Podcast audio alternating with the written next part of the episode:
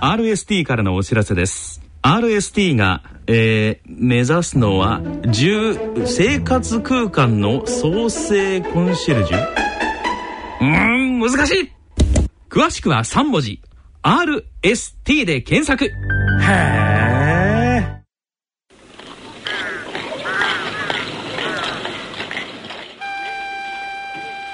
静岡町角電気屋さんのコーナーですご案内は静岡県在住の歌人田中昭義さんです。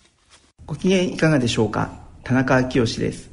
静岡町角電気屋さん。このコーナーでは静岡県内各地で商店街などの地域活動を担っておられる電気店の店主の方などへのインタビューを通して静岡各地の様子電化製品をめぐるエピソードなど静岡県在住の私田中昭義が伺ってまいります。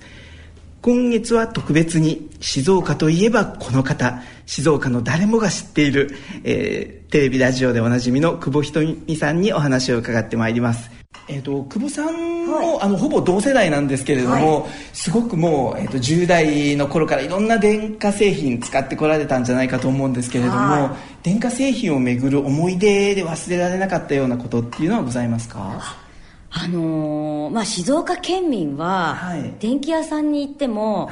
値切らないってっていう県民性があって、はいはいはい、そうですよね。静岡市民の私はそう思います。だからもうその値札のまま買ってしまう方ってすごく多いんですよね、はいはいはい、多いっていうかもうそれが当たり前だと思ってました。そうでしょ。ただ私あの大阪で5年ほど過ごしたことがあって、はい、まあ、そこでの値切り文化っていうのに触れてから、はい、まあ、この静岡県に帰ってきてから電気屋さんに行くと当然のように値切るんですよね、はいはい。はい、もう扇風機1個でも値切るんですよ、はい、そうすると家族が恥ずかしがっちゃって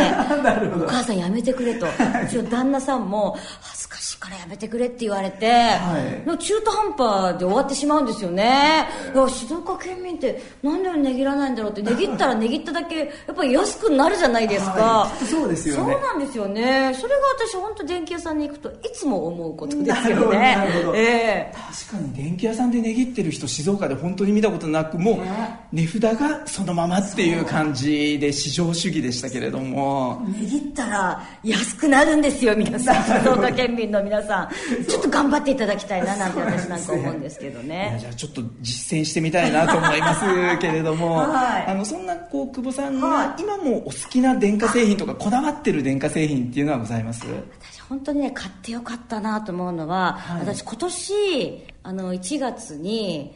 ワンちゃんを飼い始めたんですよ、はいはいでえっと、同じ10月19日までの。同じそう誕生日のワンちゃんを飼い始めて、はい、ワンちゃんを飼うと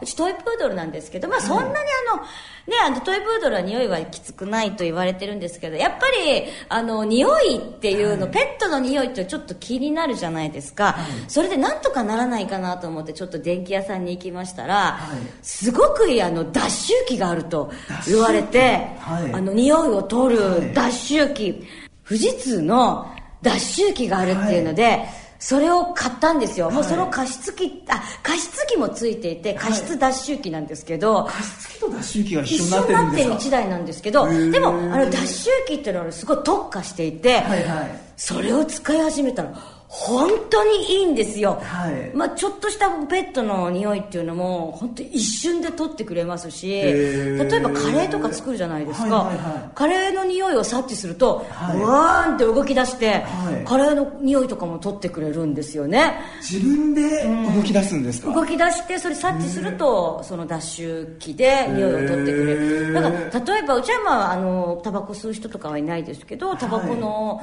吸ってる方もその脱臭機を使使うとそのタバコの匂いなんかも取ってくれたりとかするらしくって、これはちょっと富士通の加湿脱臭機っていうのはおすすめですね。私は本当これ良かったですね。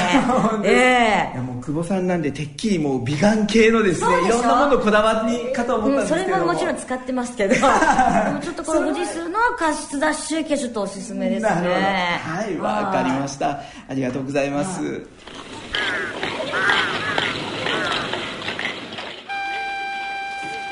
静岡町角電気屋さんのコーナー。ご案内は静岡県在住の歌人田中昭義さんでした。